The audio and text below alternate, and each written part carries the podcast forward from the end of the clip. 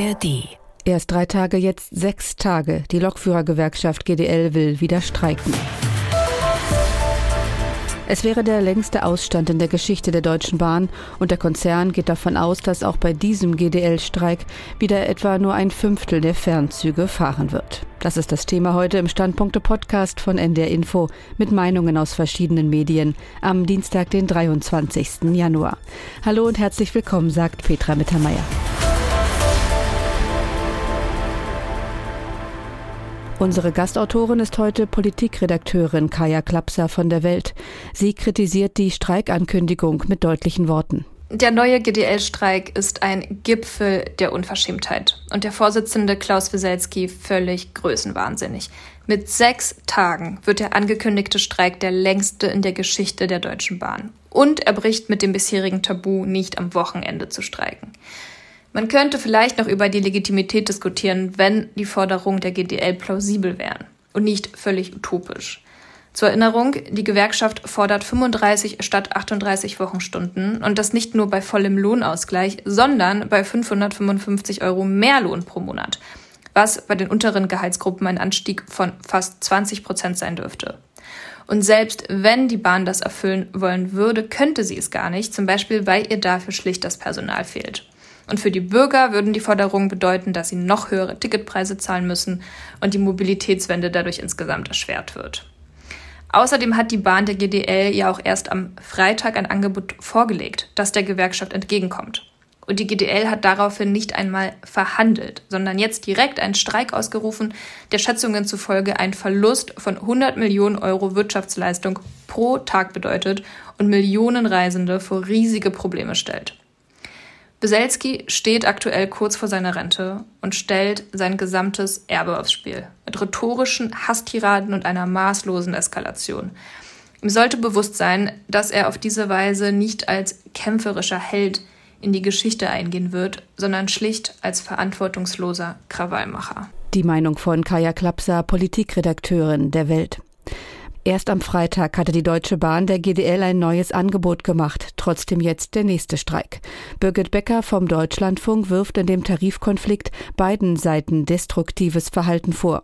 Die Angebote der Bahn nennt sie in ihrem Kommentar Scheinofferten, mit denen die Bahn aktive Tarifpolitik vorgaukelt. Dabei hat die Bahn ihre Offerten mit so viel Kompliziertheit und Detailfülle kostümiert, dass man sich fragt, wen soll das eigentlich beeindrucken? Ging es um Meinungsmacher? Seht her, die Bahn bewegt bewegt sich. Die Tarifexperten der Lokführergewerkschaft dürften ob solcher Scharaden zornrot geworden sein. Bahnkunden müssen nun wieder mit massiven Zugausfällen und Verspätungen rechnen. Ist das wirklich die beste Methode, um die eigenen Interessen im Arbeitskampf durchzusetzen? Diese Fragestellung ordnet der Wirtschaftsredakteur der Süddeutschen Zeitung Alexander Hagelüken im SZ-Podcast auf den Punkt ein. Wenn man es jetzt mal aus der Perspektive derjenigen Berufsgruppen betrachtet, die die Gewerkschaft der Lokführer vertritt, dann ist es so, wenn die jetzt massiven Druck aufbauen und die Bahn dann doch jetzt ihnen noch weiter entgegenkommt. Und es könnte natürlich sein, dass hinter den Kulissen äh, die Bundesregierung sagt dann beispielsweise jetzt bewegt euch doch noch mehr oder sowas. Dann ist aus der Perspektive der Lokführer so ein äh, Streik natürlich für ihre eigenen Interessen sehr erfolgreich. Ob man das jetzt wirklich äh, weiterempfehlen soll, da bin ich doch eher skeptisch. Schauen wir in zwei Zeitungen. Die Frankfurter Allgemeine Zeitung hält den angekündigten Streik für überzogen. Was die Lokführergewerkschaft GDL und ihr Vorsitzender Wieselski in ihrem Kampf gegen die Deutsche Bahn vorführen, hat mit der viel gepriesenen Tradition des tarifpolitischen Interessenausgleichs nichts mehr zu tun. Das belegen schon Ausmaß und Dauer ihrer Streiks, die in keinem plausiblen Verhältnis zur bisher aufgewandten Verhandlungszeit stehen. Die politischen Parteien sollten sich darauf vorbereiten, dass es ohne gesetzliche Begrenzungen des Streikrechts womöglich keine zukunftsfähige Verkehrspolitik geben wird. Schon nach der zweiten Gesprächsrunde hatte die Gewerkschaft Deutscher Lokomotivführer im November die Tarifverhandlungen mit der Deutschen Bahn für gescheitert erklärt. Das Redaktionsnetzwerk Deutschland zeigt kein Verständnis. Wie der Name schon sagt, sind Tarifverhandlungen dafür da, um zu verhandeln. Die Gespräche platzen zu lassen, tagelang zu streiken und eine Schlichtung abzulehnen, hat damit nichts mehr zu tun. Wer so viel Macht über die Allgemeinheit hat wie Weselski, trägt eine ebenso hohe Verantwortung für sie. Hier nimmt der Sachse aber unzählige Menschen in Mithaftung, die mit seiner Branche gar nichts zu tun haben, sondern nur von A nach B oder pünktlich zur Arbeit kommen wollen. Und zum Schluss der Kommentar auf ntv.de. Da heißt es, die GDL setze ihre Macht rücksichtslos ein und verlange vom Bahnvorstand die bedingungslose Kapitulation. Ironischerweise gibt Weselski dem Konzern die Schuld. Er bezeichnet deren Vorstände als Nieten in Nadelstreifen und schimpft über Scheinangebote. Weselski inszeniert sich als Opfer, das in Notwehr handelt.